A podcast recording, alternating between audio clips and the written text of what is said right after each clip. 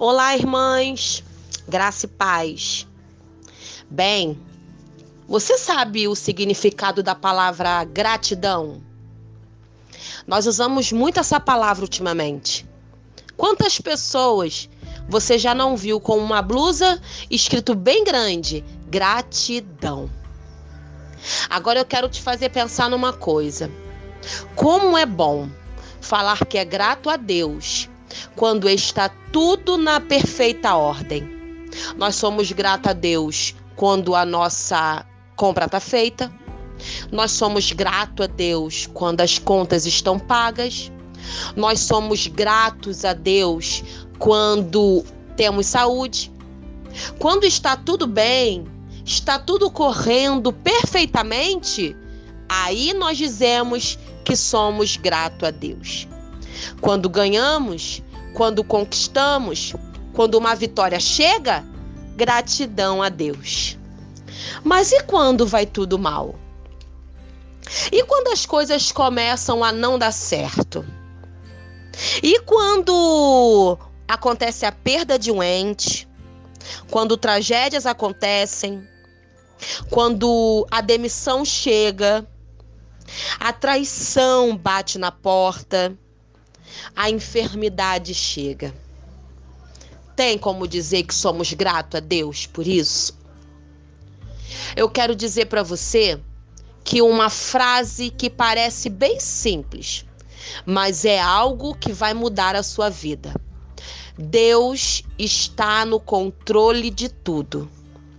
E se ele está no controle de tudo, ele está no controle de quando é bom e de quando também vai mal.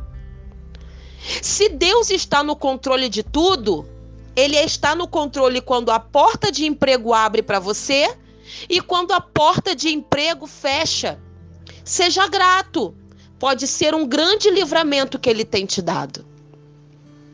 Nós precisamos entender que a gratidão precisa ser um sentimento contínuo. Porque não é porque está ruim que nós não vamos lembrar do que foi feito de bom antigamente. Seja grato, porque se fez algo de bom no passado, eu posso te garantir, esse Deus é o mesmo.